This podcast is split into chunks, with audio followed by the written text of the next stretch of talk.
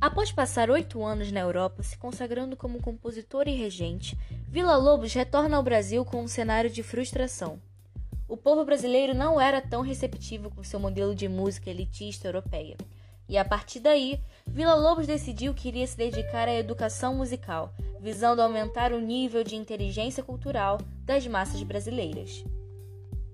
Sendo assim, planejou um projeto de educação musical que tinha como objetivo criar indivíduos capazes de apreciar música através de identidade, coletividade, patriotismo e disciplina. Tanto para suas composições quanto para seu método de musicalização infantil, utilizava as heranças culturais do Brasil como base, sendo uma das mais relevantes a utilização de músicas folclóricas para arranjos de canto orfeônico.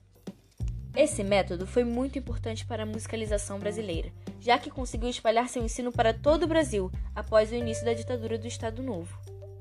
A parceria de Vila e Vargas foi muito benéfica para os dois, já que Vargas conseguiu uma ótima ferramenta de doutrinação ideológica em massa, e Vila Lobos conseguiu alcançar mais brasileiros no seu projeto de aumentar a inteligência cultural, conseguindo concentrações orfeônicas que chegaram a reunir cerca de 40 mil escolares sob a sua batuta.